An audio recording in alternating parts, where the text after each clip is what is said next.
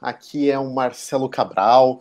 Eu sou um dos coordenadores do curso Deus, o Cosmos e Humanidade, a primeira pós-graduação no Brasil que põe a mesa, põe para a gente dialogar fé, ciência e cultura. Uh, e a gente está aqui com esse DCH Talks, que são conversas com os nossos incríveis professores do curso. Né? Então, vocês já acompanharam o primeiro, foi com o Thiago Garros e com o Paulo Wong, que dão disciplinas de História Natural, visão sobre as origens. E hoje nós estamos aqui com os meus amigos Bruno Porreca e Jaqueline Meirelles, que são professores de uma das disciplinas mais legais do curso, né? uma das disciplinas que talvez envolvam conteúdos e conceitos que não são de fácil acesso. É a disciplina de neurociências e filosofia da mente. Filosofia da mente, gente. É um negócio denso, né?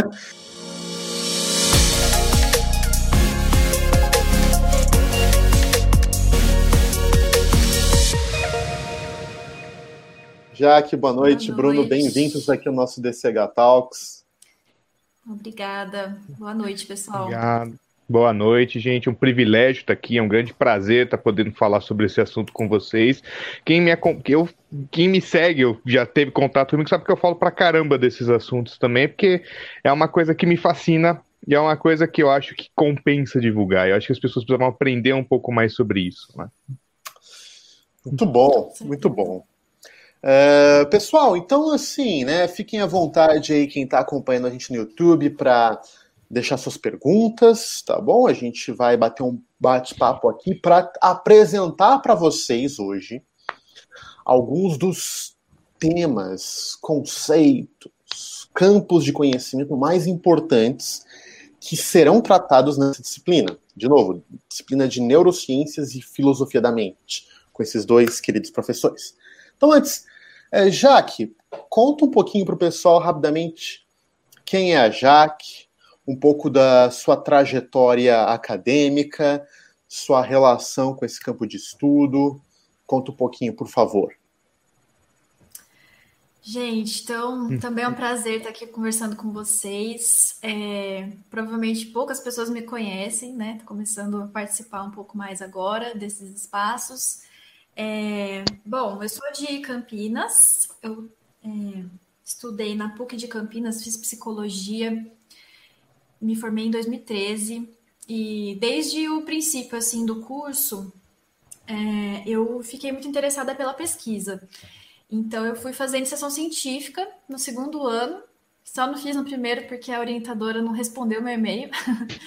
Mas quando ela respondeu, eu comecei e não parei mais. Assim, orientadores, orientadores. Pois é.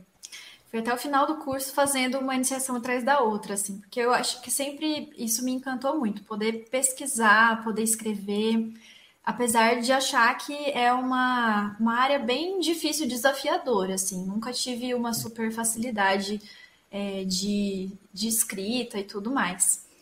É, sou, sou filha da escola pública, né? Então, assim, foi bastante desafiador para mim esse, esse início. E aí eu gostei muito da, da área de pesquisa que eu estava, que é a psicologia social, psicologia comunitária, psicologia escolar. E continuei lá, continuei na PUC até o doutorado, fiz meu mestrado lá. Meu mestrado foi sobre enfrentamento à violência na escola. Então foi bem no, num período que as escolas aqui de Campinas estavam enfrentando uma série de questões de violência e a gente foi convidado para desenvolver um projeto de enfrentamento à violência. Então foi um momento bem interessante assim que eu entrando no mestrado pude é, colocar meu projeto para entender um pouco mais sobre isso, o que é violência, né? Que é uma palavra tão é, dissolvida aí de significado. E e aí uma das coisas que eu percebi foi que as questões de violência na escola elas se difundiam muito por conta da não participação, né? As coisas serem é, impostas e os estudantes não poderem opinar em nada. É, então aí eu fui estudar um pouco sobre isso, que no doutorado. Então meu doutorado foi sobre a importância da participação e a democratização das escolas. E aí eu pesquisei é, sobre a capacidade de ação, assim, como a gente pode conduzir a nossa vida cotidiana é, em espaços coletivos é, e para promover mesmo o desenvolvimento dessa capacidade de ação dos estudantes. A gente vive numa democracia, mas a gente não aprende a participar em lugar nenhum, né? Então, acho que isso foi uma, uma das questões que me encasquetaram aí, que eu quis fazer esse doutorado sobre isso. Me formei em doutorado ano passado, no, um minuto antes do mundo acabar, né, na pandemia. Fui lá pegar meu, entregar minha tese numa PUC deserta, depois de 11 anos lá. E, e hoje eu sou professora, eu comecei a dar aula antes de me formar no doutorado. É, comecei a dar aula na, pós, na, na graduação em psicologia e hoje eu estou na pós-graduação. É, e é isso. Começando aí a vida acadêmica ainda, um bebê. Muito bom, Jaque. Obrigado aí pela sua trajetória. A Jaque é uma, assim, pessoal, além dessa trajetória dela na psicologia, ela é uma entusiasta pela universidade, pela vida intelectual, né?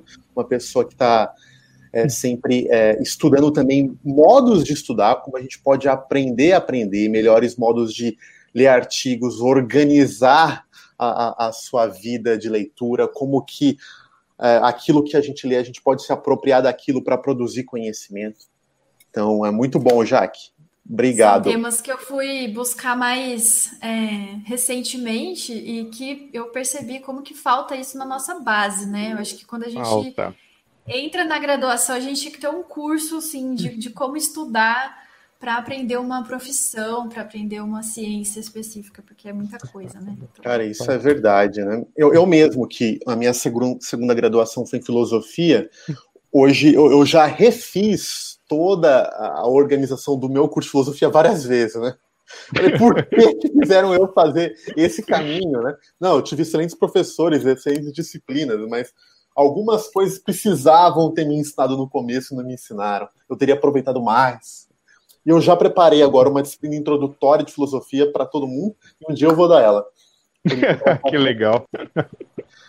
É, mas obrigado, Jaque. Bruno, conta um pouquinho para o pessoal é, quem é você e especificamente a sua trajetória profissional e como você é alguém que está conectado com a BC2 também há muito tempo, né? Como que é a sua relação é, com esse tema da interação entre fé cristã e as ciências? Então, é, eu sou psicólogo já, me formei em 2011, está um pouco antes da Jaque. A minha trajetória é, é, é, bastante diferente. Eu não era o cara da pesquisa, não era o tanto cara da iniciação científica. Eu sempre, mas eu sempre fui a pessoa que eu quis me capacitar para a prática. Né? Então, o meu foco de interesse desde o início da graduação sempre foi saúde mental. Então eu era a pessoa que estava assim, eu trabalhei em hospital psiquiátrico, eu trabalhei com dependente químico, eu trabalhei com morador de rua, eu trabalhei com criança em situação de risco, eu já apanhei em hospital psiquiátrico, né? Então eu já sempre foi a minha vivência e sempre foi algo assim, cara, por, como o que é uma cabeça de uma pessoa que ouve vozes, que tem delírios, é, um, de uma pessoa depressiva e tal? É até que eu caí na área que eu tô hoje, que foi um pouco antes da de terminar minha graduação, que era a área sobre é, transtornos globais do desenvolvimento, que é principalmente autismo, né? Que é um tema que tem ficado mais em voga porque tem aumentado a prevalência desse, desse público, né? Uma a cada cinco crianças, mais ou menos. E é um, é um quadro que ele tem alterações neurofisiológicas muito características e ele afeta todo o neurodesenvolvimento da criança, né? E sempre me fascinou porque ele está numa intersecção muito interessante entre a base neurofisiológica e o, processo cultural de linguagem, de imersão de sentido. Ele está justamente nesse processo de transição, que é justamente o processo do neurodesenvolvimento. E eu, cara, eu comecei a mergulhar, querer entender isso, né? Que foi, foi justamente a minha jornada de eu fiz muitos cursos, né? eu tenho, por exemplo, eu sou formado pelo ADOS, ADOS, né? Que é o, é o principal estratégia de padrão ouro de diagnóstico para autismo. Né? Então, eu acho que em Curitiba deve ter umas 15 pessoas que têm mais ou menos esse curso. Eu fiz essa formação, eu fiz eu, eu e uma equipe do, do, da clínica onde eu trabalho. É, então, eu fui fazendo vários cursos, cursos de capacitação, e eu sempre fui muito é, é, de querer ler. Cara, eu quero entender isso aqui, quero correr para saber o que, que é isso. Também não tive base nenhuma para aprender, né? hoje em dia o pessoal fala de mapas mentais e tal. Eu fazia isso sozinho no papel, fazia um monte de setinha, um monte de risquinho, fazia uns esquemas mentais bem maluco assim de tentar entender o raciocínio. É, ao longo do, do final da graduação para o final, é, para o período de, de, formado já, eu, eu senti que eu precisava de uma base mais sólida de neurociência. Daí eu comecei a estudar mais sobre isso, né? E eu senti que eu precisava de uma base mais sólida de filosofia também, justamente para definição de conceitos e coisas do tipo. Então, isso foi algo que eu fui procurando. Eu já estou há 10 anos nessa área, trabalhando com esse tipo de população, tá? Ah, sou fascinado porque cada dia é uma surpresa, né? Cada vez que você lida com eles é algo é algo fascinante. Surgem pesquisas o tempo todo, né? Dados, pesquisas, é minicérebro, é célula diferenciada, é base genética. E tem uma coisa que é muito interessante, como eu trabalho direto no atendimento deles, eu tenho que fazer muita visita para escola, consultoria para pais e coisas do tipo, eu preciso trabalhar muito na comunicação com o público que é a transmissão de conteúdo científico para a população. Tipo, o que, que as pesquisas de ponta estão trazendo, né? E, e eu, eu, eu, sinto que eu tenho um compromisso ético com isso, no sentido de trazer o que está de mais refinado, de trazer o que é mais consolidado, de trazer o, é, o, o, principal, né? Porque é uma área de saúde, são, é, eu, principalmente são, eu, traba, eu tenho essa cara de nerd, mas eu trabalho com crianças pequenas. A maior parte do, do meu público tem menor de 3 anos. Estou tendo uma criança de um ano e meio essa semana, né? Então, o... são pais com filhos pequenos, então é muita ansiedade. Então, eu, eu me sinto num dever ético de uma responsabilidade de fornecer o melhor para eles, né? Ô, Bruno. Oi. Então, só um comentário. Uh, muito rico a sua experiência, uma coisa que eu tenho enfatizado muito nesses debates que a gente tem, né? Que, claro, eu sei que envolve particularmente o seu trabalho, mas envolve o momento que a gente está vivendo, né? Toda essa crise da pandemia, toda a Sim. crise de informação, que é esse elemento ético na transmissão de conhecimento, né? Porque, no fundo, a gente confia no que as pessoas falam, a gente tem que confiar uhum. em alguém, alguma fonte de informação onde a gente busca informação. Por exemplo, as pessoas que chegam aqui no canal da BC2, elas confiam que nós, que estamos aqui dando a cara, de algum modo a gente tem uma responsabilidade de falar a verdade. Eu não estou inventando uhum. a minha cabeça, né? Exatamente. E, é, nós que convidamos os professores, né? Um grupo, eu aqui, junto com a Vanessa, o pessoal que a gente convidou professores que a gente confia, a gente tem uma responsabilidade de escolher vocês. Os temas que vocês elencaram, vocês elencaram com uma responsabilidade. Então, esse elemento ético em, em toda, eu, eu, vou chamar do fluxo de conhecimento, é fundamental. É fundamental. Exatamente. É muito importante você trazer isso. Sim. Não, e eu acho, é, até como um profissional de saúde, né? A, Jaque é professora, então ela tem esse elemento também. Né? Você, Marcelo, também é professor. A gente tem esse elemento. Eu, eu não sou professor oficial, mas eu, dou aula o tempo inteiro, né? Palestra e tal. Você tem esse elemento que é um compromisso com o público que você está se dirigindo, de, do, da informação que você está dando, né? É, e o meu contato com a BC2 se deu muito nesse sentido. Eu sempre fui um cara que gostou de estudar, que gostou de se aprofundar em ciência, e sempre e, estive em contextos cristãos muito bons, mas em alguns contextos não tinha muito espaço para esse tipo de empreendimento intelectual. Então, desde que eu descobri a iniciativa, que, que eram aqueles cursos Faraday Kuiper, que eu lembro que eu, as duas primeiras pessoas que eu encontrei no Faraday Kuiper foi o Gesiel e o Marcelo, ali na, no Mackenzie, lembra? Acho que foi 2014, claro. 2015. 2014, né? 2014, faz tempo, né? Tô velho. Então, o. Cara, aquilo ali foi. Eu fiquei umas três noites sem dormir depois daquele, daquele evento, pelo que eu me deparei, pelas coisas que eu encontrei. Eu conheci o Garros lá também, né? Então, é, foi uma causa que eu abracei.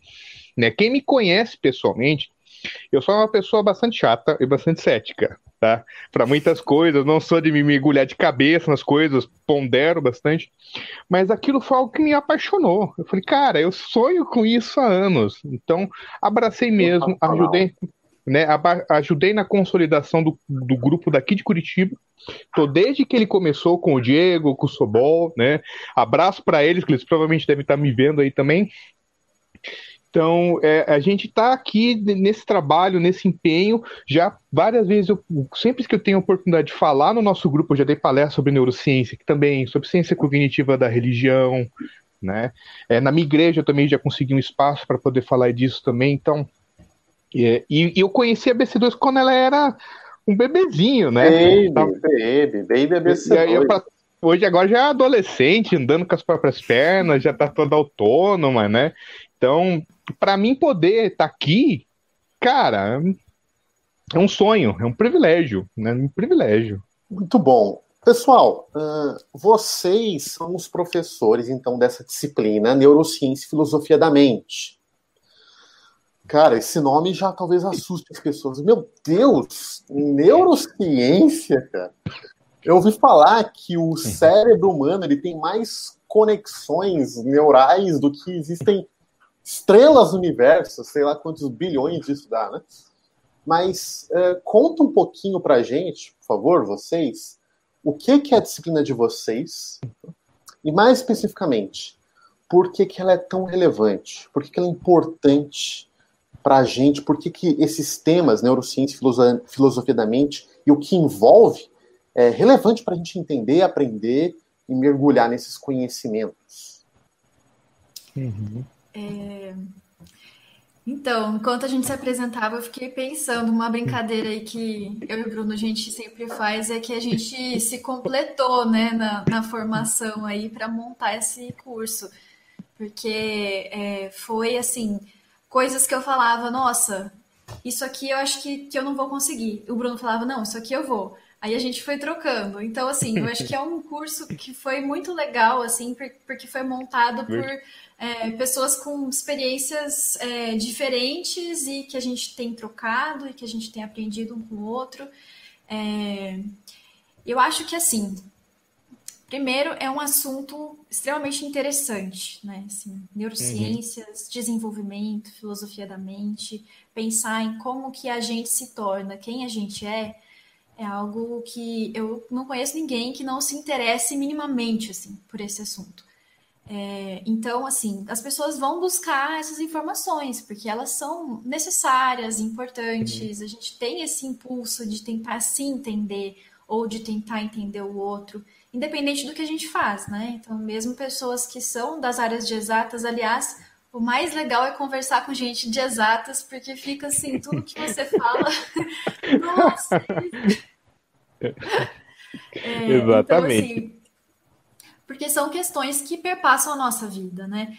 Aí é que tá o problema, a gente está buscando essas informações e hoje eu acho que o mais complicado aí é a quantidade de informação mesmo que a gente tem é, uhum. e a dificuldade da gente filtrar isso.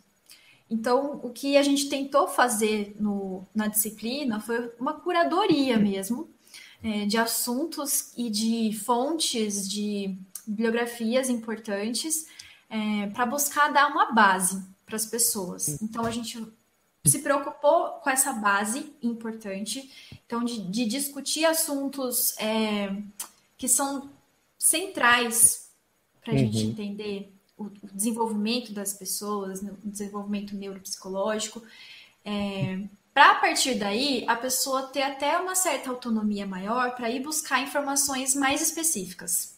Uhum. Então assim, ah, eu queria muito é, me aprofundar mais sobre moral. Então a gente perpassa isso, mas é, a gente vai dar, se preocupou mais com, com esses fundamentos, né, Bruno? Foi um pouco Sim. isso. Assim. Não, mas é basicamente isso. É, o Marcelo até tocou isso no início. É muito técnico. Quando, principalmente quando você entra mais na área de neurociência, de funcionamento neurofisiológico, áreas cerebrais, é, imagiamento cerebral, é, neurodesenvolvimento, a gente até que consegue conduzir. Agora, tem certos saberes que são muito técnicos e muito específicos. O curso vai ter gente de tudo quanto é tipo assistindo a aula. Então, o nosso foco é dar um panorama. Gente, é isso aqui que são as informações principais.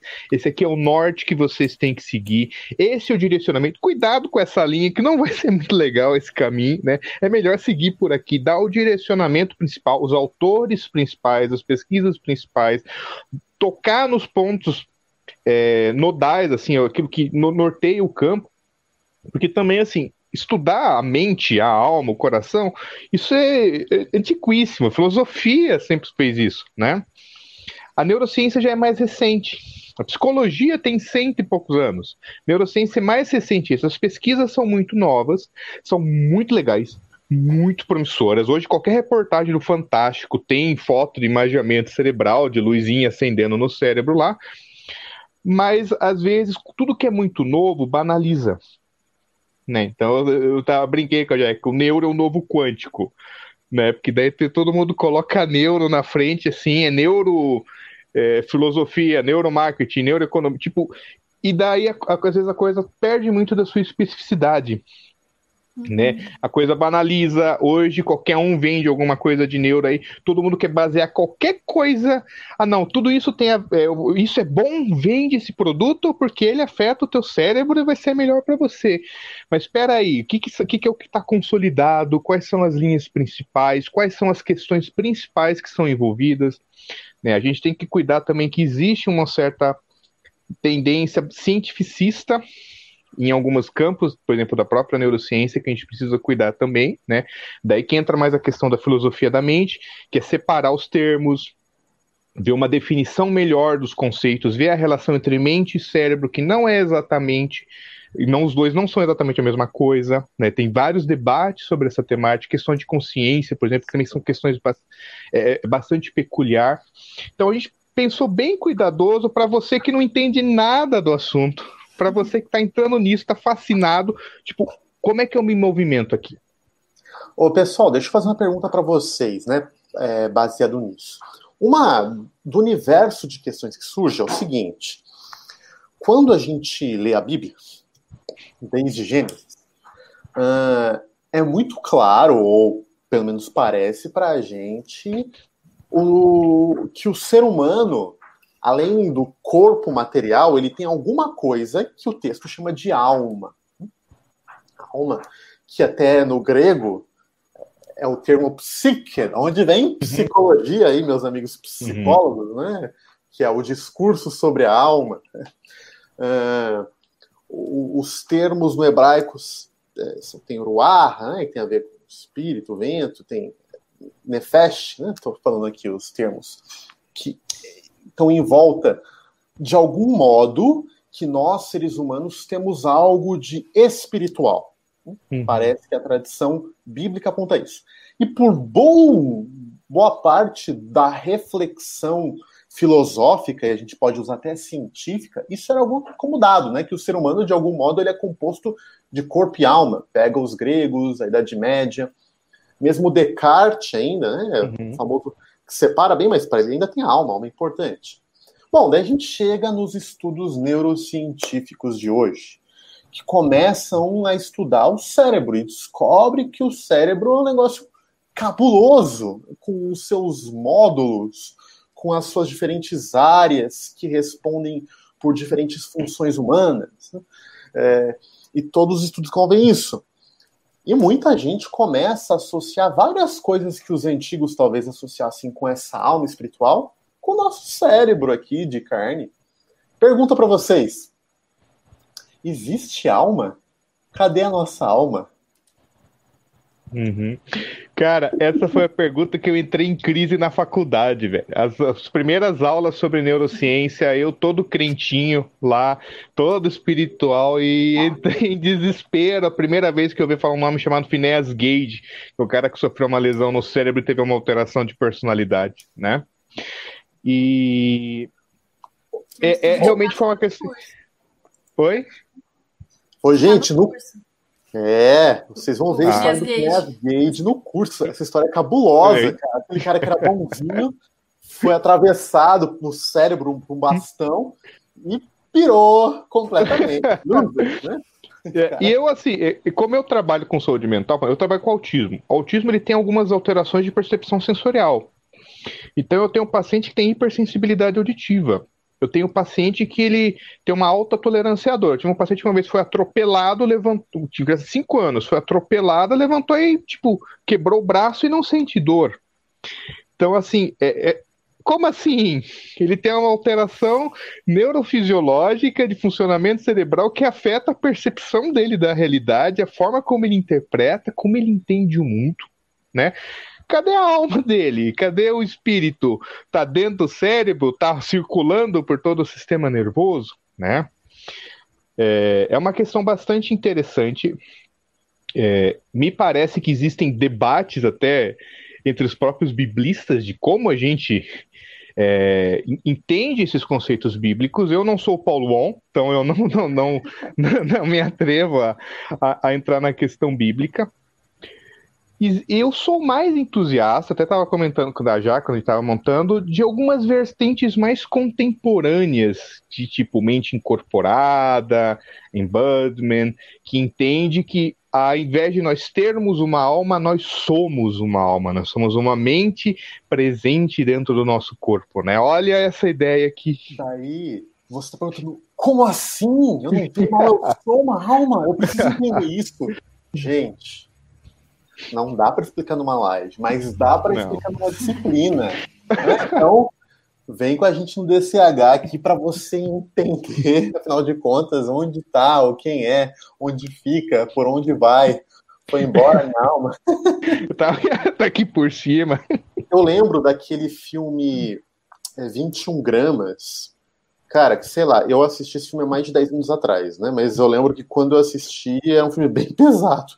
É, bem pesado. Mas eu lembro que ele começa com essa discussão, né, de que é, nem tem muita ciência por trás disso, mas começa meio assim com uma provocação de que quando a pessoa morre, né, ela instantaneamente ela emagrece 21 gramas. Então o filme começa com essa provocação que 21 gramas é o peso da alma. É como se a alma fosse um pedacinho, né, quase uma fumacinha, bem leve, mas que habita a gente.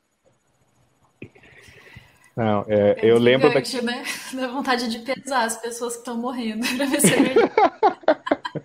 Não quero saber como você vai fazer esse experimento, tá bom? Não quero saber.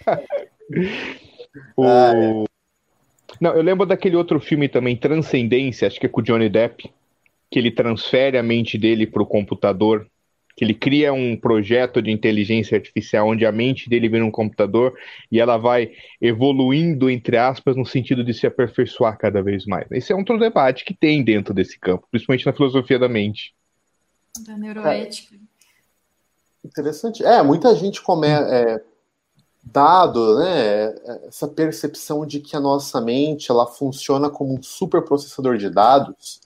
Será que dá para eu dar um upload na, no meu, em tudo que passa pela minha mente, pelo meu cérebro, e depois fazer um download disso num outro corpo. Né? Deixar é, na nuvem? Deixar é, na nuvem. Eu acho que a gente acaba assim é, tendo muitas confusões aí em torno disso também, porque é, tem uma perspectiva muito racionalista aí que acompanha o desenvolvimento da neurociência, né? Então as pessoas começaram a entender esses dados é, de uma forma assim, ah, então quer dizer que eu sou um cérebro ambulante e se eu quero mudar o comportamento de alguém, é só fazer algum tipo de, de manipulação ali. Será que a gente consegue criar um instrumento que vai deixar essa pessoa mais feliz ou uma medicação? Né? Então, assim, uhum. toda essa noção de que o nosso. A gente é um cérebro ambulante é, traz muito essa ideia de que a gente pode manipular esse cérebro, que a gente pode, inclusive, manipular o nosso próprio cérebro para a gente poder amenizar alguns sofrimentos, né? Eu acho que tem aí uma. Obviamente, né? A gente tem muitos, muitas coisas boas, muitos avanços aí com, com esse avanço da neurociência pensando em tratamentos, em questões, mas eu acho que a gente não pode cair nessa perspectiva é, racionalista de, de, se entender como cérebro. Por isso que essa noção de embodiment que, que o Bruno falou é, é, bem interessante, né? A gente é um corpo, né? A gente não é só uma, uma cabeça, um cérebro que está aqui, até porque o sistema nervoso também não está só aqui, né? A gente não é só um sistema é... de processamento de dados que controla um robô que eu poderia é. trocar facilmente, né? Uhum. É, o James K. Que... Smith chamaria o cérebro num palito, né? É, é. E, e, se perde toda essa noção de uma pessoa que está inserida num contexto concreto, num contexto uhum. real de vida, que está se relacionando com outras pessoas, que está num contexto social e político determinado, é, que experimenta certas sensações também no corpo e, uhum.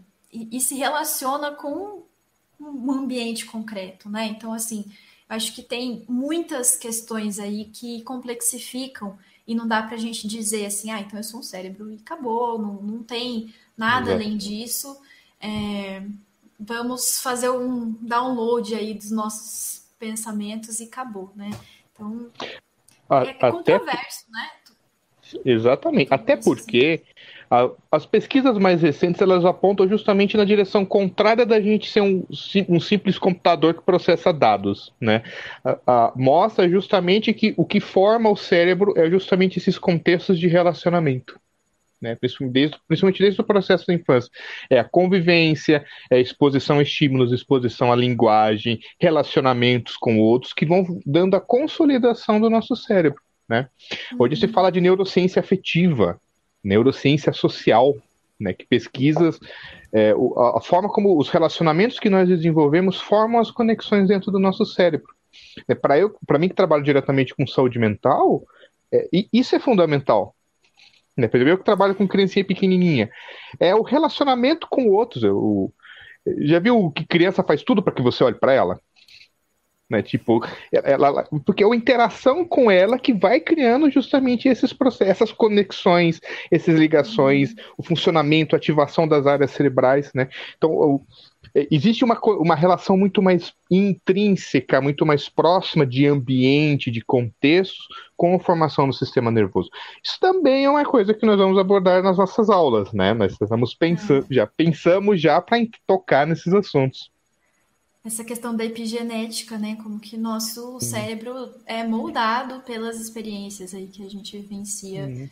E é mind blowing, né? Esse, assunto acho que é muito. Ainda tem, tem muitas implicações. Para a gente entender isso, né? Isso é fantástico, uhum. fantástico no nosso entendimento enquanto humanos. Por favor, Bruno. É, não, por exemplo, o pessoal normalmente pensa sistema nervoso, que nem a Jack falou, só pensa no caixa craniana. O sistema nervoso está espalhado por todo, sua medula, ele, ele é espalhado pelo seu corpo. Mas tem uma relação muito próxima do sistema nervoso com o sistema endócrino, com o sistema imunológico, né? E de uns anos para cá, por exemplo, tem saído mais pesquisas fazendo uma relação entre o sistema nervoso e o sistema digestório, né? Uma relação com estilos de vida, com hábitos alimentares que podem, inclusive, estar relacionado a transtorno mental. Eles fizeram uma relação, por exemplo, entre processos de absorção no intestino. Isso tem artigo, saiu na Nature, tá? Não estou tirando essa coisa da minha cabeça. Entre alguns quadros muito específicos de depressão, que a pessoa faltava alguns processos de absorção. Então você vê como uma coisa só no corpo já é muito mais complexa. Cara, isso é fantástico. E pessoal, deixo aqui falar com vocês, prestarem atenção no que a gente está apresentando. Não existe absolutamente nenhum espaço hoje no Brasil que coloque essas discussões como a gente está colocando nesse curso. É um privilégio. Então, essas discussões que são tão importantes para a gente entender quem eu sou, a nossa relação com outras pessoas, a nossa relação com Deus, como que essas coisas acontecem. Isso é, é sensacional eu acredito que vai ser fundamental, inclusive, para o futuro do testemunho da igreja. Uma igreja Sim. que sabe navegar nesses assuntos que estão cada vez mais na ordem do dia. Ela vai ignorar isso ela vai incorporar no seu campo de testemunho público, no seu dever, seu dever também aqui na sua responsabilidade, enquanto um lugar que transmite conhecimento e forma pessoas pessoas de carne e osso, pessoas da alma incorporada. Mas isso é muito, muito importante. Agora, deixa eu aproveitar e perguntar uma coisa para vocês. Diante disso, inclusive, da importância que esses temas têm uh, do environment, uh, da, da, compreensão da nossa cognição estendida, incorporada, etc., de como o nosso cérebro está relacionado com as nossas experiências afetivas. Né? Como vocês veem uh, a disciplina que vocês estão preparando e vão ministrar, uh, a importância dela para a vida do cristão, por exemplo, para a sua vida enquanto um participante de uma igreja local, para a sua vida devocional, para suas práticas espirituais, para o seu dia a dia enquanto um discípulo de Jesus, o que, que esses conhecimentos podem agregar para um cristão? É legal que a gente deixou a última semana, né? Foi, deixa eu ver aqui, acho que é isso mesmo, dedicada é. a discutir isso, assim, porque eu acho que é uma. A gente precisa dessa base para poder fazer uma discussão a partir de fundamentos é, concretos, né? Não que são absolutos uhum. e que não são questionáveis, mas que são fundamentos que até hoje são compartilhados aí por pesquisadores respeitáveis e que Aí, a partir disso, a gente consegue fazer algumas é, umas noções aí sobre isso, né? Então, a última semana ela ficou dedicada a gente discutir a questão do cotidiano, que vai ser um, um tema também, não sei se pode dar spoiler, da terceira mini conferência. A gente está chegando, hein? Agora 2 a 4 de fevereiro, hein? Vai ser sensacional. Vai, então, a gente vai trabalhar aí sobre essa questão da, da vida cotidiana e, e sobre essas, essa, exatamente o que você perguntou, né? As, as implicações disso para a vida espiritual é, e para o desenvolvimento devocional também das pessoas. Quer falar um pouco, Bruno, do que é. você. Olha, é, o, o, que eu vejo é muito assim, uh, em termos mais intelectuais, assim, conhecer essas coisas enriquece a nossa visão antropológica, enriquece a nossa visão da realidade e a nossa visão da nossa natureza humana, tá? Então, a gente sabe que, que Deus nos criou de um jeito para ser. Então, e entender isso, entender a forma como nós funcionamos, entender a forma como nós somos, enrique, é, a gente pode atuar melhor. Né? A gente está no Janeiro Branco, que é para falar sobre promoção de saúde mental. Estou fazendo até um evento na minha igreja sobre isso. Inclusive, eu palestrei ontem sobre isso. Ó. E eu estava falando sobre saúde mental da criança. E uma das coisas que a gente sabe que, por exemplo, o, a, forma, a consolidação do, principalmente as estruturas do sistema límbico, que são os processos mais emocionais, é até os três anos, às vezes até os cinco anos, mais ou menos, que a, que a coisa se consolida um pouco mais, o processo de, de poda neuronal e tal. Já parou para pensar que muitas vezes, isso foi uma crítica que eu fiz na live na igreja. Já parou para pensar que muitas vezes, quando a gente pensa em criança muito pequenininha, a gente não pensa na qualificação ou, nas, ou no desenvolvimento de competências das pessoas que trabalham com esse público? E é uma população que é, está fervilhando o cérebro de conexões neuronais, está sendo extremamente recebendo estímulo o tempo todo, e muitas vezes a gente não pensa, digamos assim, ah, a gente vai criar um berçário na igreja ou vai criar uma aulinha para trabalhar com as crianças, a gente pega as pré-adolescentes ou adolescentes e joga lá só para cuidar das crianças e dar atenção e dar desenho para elas pintar. E a gente não pensa, digamos, dar um curso para esse pessoal para poder trabalhar e como explorar e como fazer um, um trabalho mais rico às vezes até dentro das nossas políticas públicas de educação, é de treinar as competências do pessoal que está trabalhando lá dentro, né? Ou, ou a, a, ministérios que atuem com pais de filhos pequenos, não só para, digamos assim, dar um espaço de desabafo para os pais, mas que o que eles podem fazer para melhorar o desenvolvimento, né? Então eu vejo que é, o, que o conhecimento que isso está nos trazendo nos capacita a nos enriquecer nas estratégias que a gente pode atuar. Você quer falar, Marcelo? Eu vi que você ergueu o dedo. Não, não, tô empolgado aqui, na verdade, com o que você tá falando. Eu tô entrando aqui na. Porque. Eu acho é, eu, que, que, é legal que a gente está trazendo essa perspectiva do desenvolvimento para o uhum. curso também, né? A gente não vai falar assim, ah, aqui isso é a mente. Não, como que a mente se desenvolve? Essa questão de ir à gênese da função uhum. psicológica, né? A gênese do que você é, gostaria de estudar. Isso, acho que é muito importante. Até, até a gente está indo à história da própria ciência, né? Tem uma. Uhum. A gente esqueceu de falar aqui que a gente vai trazer um panorama do desenvolvimento aí do, das neurociências e, e a gente vai à história do, da formação da, da personalidade, a história da formação aí cerebral das pessoas. Isso, acho que isso trazer essa perspectiva do desenvolvimento ajuda a gente a entender não só a gente mesmo, mas como o Bruno falou, desenvolver atividades pedagógicas, seja para os filhos, parentes ou crianças que a gente trabalha, que realmente assim é, é um público negligenciado.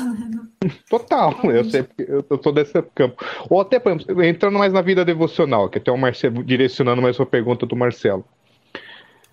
Cara, se a gente entende a forma como a gente funciona, né? Meu grande herói, James K. Smith, aborda bastante esse, esses tipos de temática também, que é, que é processo de formação de hábito. Né? Reconhecimento do nosso funcionamento, entender, entender esse tipo de processo, eu, digo, eu, eu diria que é uma coisa que enriquece né? Então eu vejo que é um tipo de conhecimento que quando a gente traz para a nossa realidade, quando a gente consegue traduzi-lo para o nosso dia a dia, para o nosso cotidiano, ele nos capacita mais. Até porque, quando a gente fala de neurociência e psicologia, é a crise de todo estudante de psicologia que você está estudando uma coisa que é você. Né? Então, você está estudando processos que envolvem você mesmo. Então, são coisas que quando a gente é, é lá especializado. Quando você consegue traduzir isso para uma política pública, por uma vivência comunitária, para a tua vida pessoal, quando você consegue traduzir isso para a igreja, quando você consegue traduzir isso para a população, é algo que enriquece a vida pessoal das pessoas. Ela está se conhecendo melhor, ela está entendendo melhor como as outras pessoas funcionam e ela pode atuar melhor sobre isso. Cara, é, um complemento interessantíssimo que eu vejo nessa discussão é o que a gente está vivendo agora da pandemia. Todo uhum. mundo preso dentro de casa, todo mundo adquirindo de modo muito acelerado hábitos novos, especialmente, desculpa aqui o neologismo, né, mas a internetização da vida, ou a liveização da vida. E olha só, é, já tem estudos, olha como as coisas são rápidas, mostrando a vida da igreja. Todo mundo tá reclamando que não pode ir na igreja. Ah, que saudade da igreja. Eu tô mas já tem estudos mostrando que lugares onde já pode ir, as pessoas vão e depois de um tempo elas estão parando de ir. Porque elas descobriram que dá para ligar a TV em casa, dá para assistir. Bom, uhum. eu tenho o mesmo conteúdo, eu oro do mesmo jeito.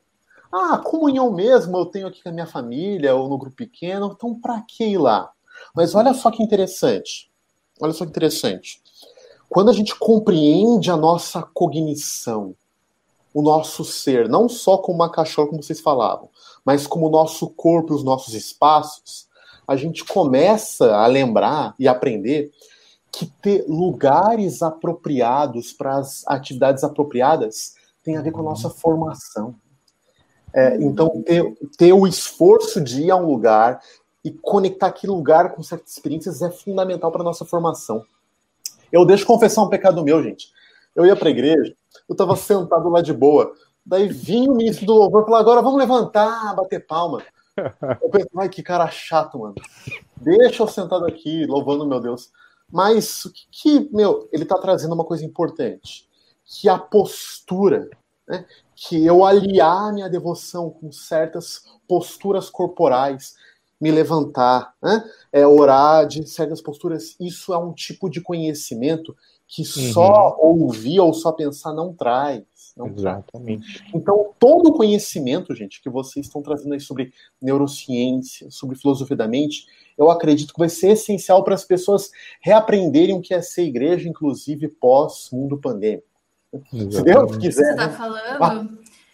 me lembrou uma. O que você está falando me lembrou um conceito do Vygotsky, né, que é um dos autores que a gente vai também perpassar aí no curso, que é a vivência. Ele fala de vivência que, que no russo é perejivani. E eu descobri que essa palavra no russo ela tem um, uma, um sentido de atravessar, algo que te atravessa, uma experiência dramática, digamos assim, né? uhum. né? E eu acho que isso, pelas telas, é o mais difícil da gente conseguir. Exatamente. É, e o Vygotsky é esse tipo de experiência, né, esse tipo de vivência que vai promover o desenvolvimento das pessoas, né, que vai uhum. trazer aí novas qualidades para suas funções psicológicas. E eu estava até aqui nessa questão de quarentena, a gente fica com saudade de viajar, e eu descobri que você pode dar um rolê praticamente qualquer cidade por aí, é, turística, assim, pelo YouTube, com uma câmera ultra high definition, tem, assim. Pior que tem. É, não sei se vocês já viram esses vídeos. Já vi. Mas é incrível, porque parece muito que você tá lá. É, é assim, melhor que a minha visão até, a qualidade daquele vídeo. Então, assim, você vai andando na rua, aí chove, não sei o quê. Aí eu fiquei assistindo aquilo, né? A gente tava. Eu e meu marido, a gente tava assistindo, revendo um lugar que a gente foi. Ai, que saudade daí, nossa, e parecia que eu tava lá. Aí até que eu pensei, cara, eu não tô. Porque essa experiência não me atravessa em nenhum sentido. Se eu tivesse lá, eu ia estar sentindo essa chuva, ela ia estar me molhando, provavelmente eu ia sentir algum uhum. fedor da rua, ou algum cheiro bom de comida, eu ia esbarrar em alguém, alguém ia sorrir para mim, sei lá, é, é, uma experiência que tá te em 3D, né? A gente está inteiro ali, está íntegro. Isso é mente, né? Isso é uma experiência que te atravessa, que te modifica, que te desenvolve. É, diferente de você ver, pode, pode ser que pelo vídeo eu tenha uma nova informação. Tô vendo, nossa, olha que legal, tem uma, uma rua assim aí. Interessante, uma informação nova. Mas o que, que isso vai de fato transformar? E eu não estou dizendo que vídeos e coisas assim não podem desenvolver a gente, mas que essa experiência ela fica assim reduzida. Né? Então, acho uhum. que nesse sentido, o que a gente vai aprender também vai dar fomento aí, é, teórico para a gente defender a presença. Exatamente. Muito bom. É, deixa eu só fazer alguns comentários aqui. O Carlos está perguntando se tem algum livro sobre esse tema. Carlos, duas coisas, tá? Primeiro, um livro que trata desse jeito que a gente está tratando aqui, né, com essa complexidade e conectando diferentes disciplinas, não existe. O que existe é essa disciplina. Agora, um pequeno spoiler aqui, já que a Jaque deu um, vou dar outro. Só para vocês que estão aqui, contar para vocês. A gente está traduzindo um livro para nossa coleção Fé, Ciência e Cultura da BC2, que vai ser lançado agora em 2021, ainda no primeiro semestre. Maravilha. Que vai tocar nesse tema. Tá bom? É um livro muito, muito legal. Não é o próximo que a gente vai lançar, a gente está lançando um agora em começo de março, final de fevereiro, começo de março, mas uh, talvez aí para maio, tá? Vem um livro que traz esses assuntos, então é, fica atento. Agora, claro, esse livro ele pega um recorte. Se você quiser essa conexão rica com diferentes disciplinas, trazendo desde o que é, epistemólogos estão estudando em epistemologia estendida, neurocientistas em neurociência enactada, e o que Vygotsky diz, o russo, aí, só nessa disciplina, de verdade, tá bom? É, e digo com muita alegria, muita alegria, o privilégio que a gente tem de trazer a Jaqueline e o Bruno, que tem uma formação muito robusta em diversas áreas e foram capazes de costurar com muita perspicácia e sabedoria o que de melhor tanto os temas atuais de fé e ciência têm, como outros autores de tradições diversas e costurar isso de um jeito riquíssimo, riquíssimo para a gente trabalhar junto no DCH. Legal. Pessoal, estamos aqui nos últimos momentos, tá bom? Então vou fazer perguntas aí, vou pedir para vocês darem respostas rapidinhas. Uhum. Lembrando, pessoal, que eles só vão dar tipo assim uma cerejinha, né? Dar um gostinho para comer o bolo, tem que fazer o DCH com a gente, tá? Vai jogar aí para vocês uma lenha na fogueira de alguns debates importantes. Por exemplo, neurociências e mesmo psicologia e responsabilidade moral. Tem até uma série do Netflix, cara, que chama Alas Grace. Bem legal essa série, viu? Que trata ah, um pouco Eu sei qual é, mas não assisti ainda. Cara, vocês são psicólogos, assistam. É interessante. Mas assim, é... bom, se a nossa moralidade, o nosso comportamento, os nossos atos, está atrelado tanto ao funcionamento do nosso cérebro quanto às nossas experiências psicológicas, que ponto eu sou responsável pelo que eu faço? Deixa eu jogar uma linha na fogueira, né? Ontem, se eu não me engano, a Suprema Corte dos Estados Unidos deu permissão para que a sentença de morte fosse aplicada lá a uma mulher que cometeu assassinatos, atrocidades, etc.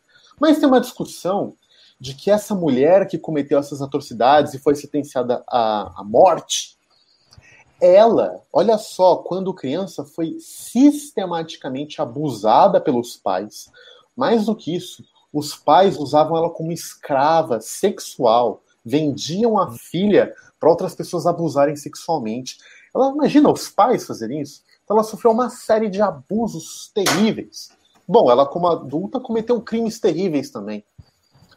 Mas e aí? Até que ponto ela é responsável pelo que ela fez? Como a gente pode arbitrar isso? Cada um de vocês tem um minuto e meio para responder isso. Se quiserem, mas respondam. Estão na malha fina. Pode começar, Jaque. Eu já comecei respondendo quase todas.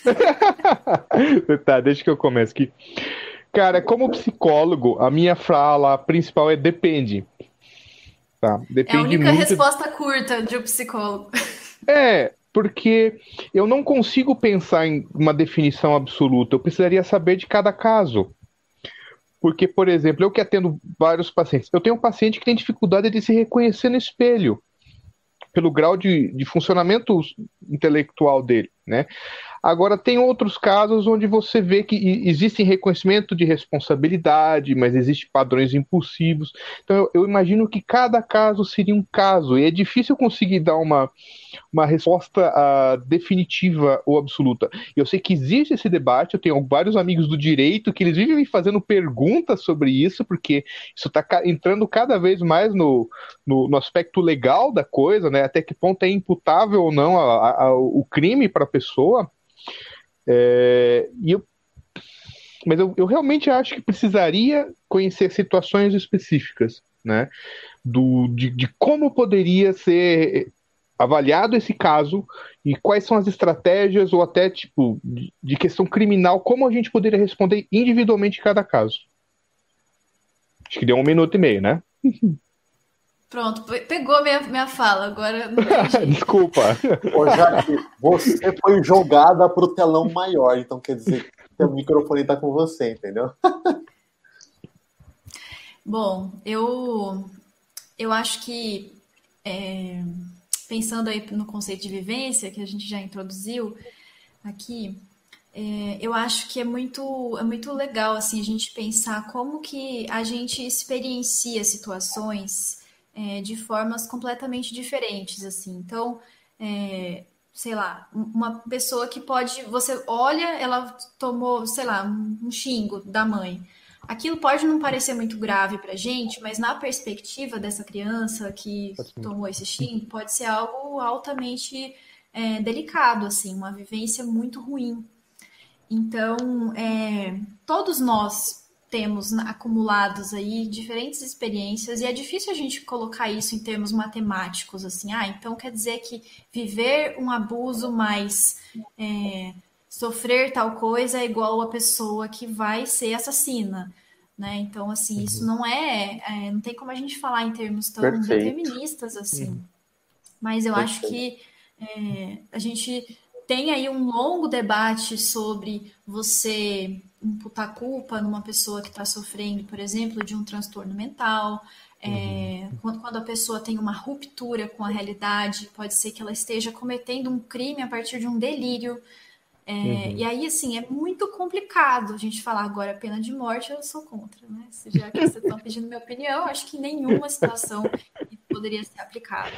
É uma pessoa que teve uma vida miserável e que vai ter uma morte miserável né? Uhum. Sem nenhuma possibilidade de, de se recompor, assim. Isso é muito triste. Eu lamento é. muito saber disso.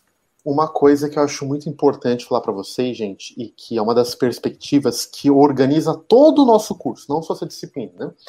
É a nossa insistência no que a gente chama de não reducionismo. Uhum. Não reducionismo. Por quê? Algumas tradições de pensamento, alguns autores vão falar o seguinte: tudo é psicologia. Ou seja, ah, não existe moralidade de verdade. No fundo, são todas as experiências que a pessoa teve, como ela assimilou, etc. Outras vão dizer, é tudo a biologia, são os genes, o que você herdou, né? É, outras pessoas, talvez os moralistas, vão dizer: não, que psicologia, todo mundo é responsável pelo que faz, ponto final. Não. Não aos reducionismos. O ser humano é um ser humano complexo porque a realidade que Deus criou é uma realidade rica, diversa e complexa, com diversos aspectos que a constituem. Por isso que para a gente compreender como responder esses dilemas tão difíceis, a gente precisa ter uma visão abrangente da realidade que envolva, sem dúvida, os seus elementos. Aí, quando falando do ser humano, os seus elementos neurológicos, os seus elementos psicológicos e, claro, a sua responsabilidade moral e como essas coisas costuram e se apresentam são muito importantes, muito importantes.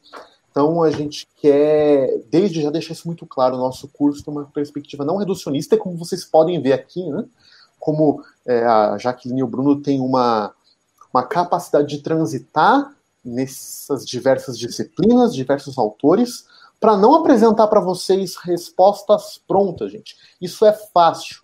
Isso tem no mercado, tem um playlist do YouTube, você pega fácil aí. Né? Mas é, o que a gente está dando para vocês no DCH é ensinar a pensar, é ensinar a como vocês vão navegar para, de um modo que é fiel às escrituras, que é responsável teologicamente informado academicamente, conseguir navegar nessa intersecção entre os diversos temas da fé cristã com as ciências contemporâneas. Muito bom! Muito bom, Bruno, Jaqueline meus amigos. Obrigado, gente, é, pelo tempo de vocês, por dar para mim, e acredito que para todo mundo que está vendo esse vídeo ao vivo e para os que vão ver, vai ficar no nosso canal do YouTube um gostinho bem, é, bem pequeno, né? Porque é um universo gigante de tudo que os nossos estudantes vão aprender. Então, muito obrigado. Despede do pessoal, por favor. Obrigada, Má. Obrigada, pessoal, por estar aqui, pelos comentários de vocês. Estamos esperando vocês lá no curso. Eu acho que mais do que receber é, informações que são interessantes, é, a gente está construindo uma comunidade de conhecimento, né? Então, eu acho que isso faz toda a diferença, assim. É, até deixei de responder isso, mas na vida devocional também, né? Como que você vai exercer sua espiritualidade? Eu acho que só receber informação não adianta, né? Eu acho que a gente tem que ter mais do que isso, incorporar essas práticas. E eu acho que essa oportunidade de fazer isso com um coletivo de pessoas cristãs, de pessoas que é, irmãos de outros estados, de outros contextos que vão ter outras coisas aí para compartilhar e para para a gente aprender junto. Então, vai ser uma experiência riquíssima. Tenho certeza que a gente vai aprender muito com vocês também. E estou ansiosa para que chegue logo. Valeu. Muito bom. Obrigado, Jaque. Então, gente, é, agradeço a oportunidade, agradeço o privilégio. Eu sempre brinco, são as coisas que a gente só consegue na BC2. É só a BC2 que proporciona isso, né? é, isso tudo, esse, essa pós-graduação, essa disciplina, é, essa comunidade intelectual que está se formando, as amizades, os conhecidos que eu tenho hoje, uh, eu digo assim, Deus foi muito generoso, Deus foi muito gracioso, né? Tipo, é um é, é riquíssimo isso que a gente está construindo, é riquíssimo as pontes que nós estamos fazendo, é riquíssimo o, o que nós estamos legando para as futuras gerações, o que nós estamos legando para a nação brasileira, né, para a comunidade evangélica cristã no Brasil. Né? Então, saber que eu faço parte disso para mim é, é assim eu transbordo de alegria, eu transbordo de gratidão. Agradeço ao Marcelo, agradeço a Jaque também, agradeço a toda a equipe da BC2, agradeço vocês que estão nos ouvindo. Convido você para participar, fazer a pós, fazer a disciplina, participar da BC2, se envolver. A gente tem um monte de grupo temático, grupo de estudo, participa, porque é apaixonante. Quem se envolve se apaixona, não tem como. Pessoal, é, muito obrigado, viu? Bruno, Jaque, amigos queridos, pelo tempo de vocês, pelo privilégio que deram a nós de aceitarem o desafio de serem professores do DCH.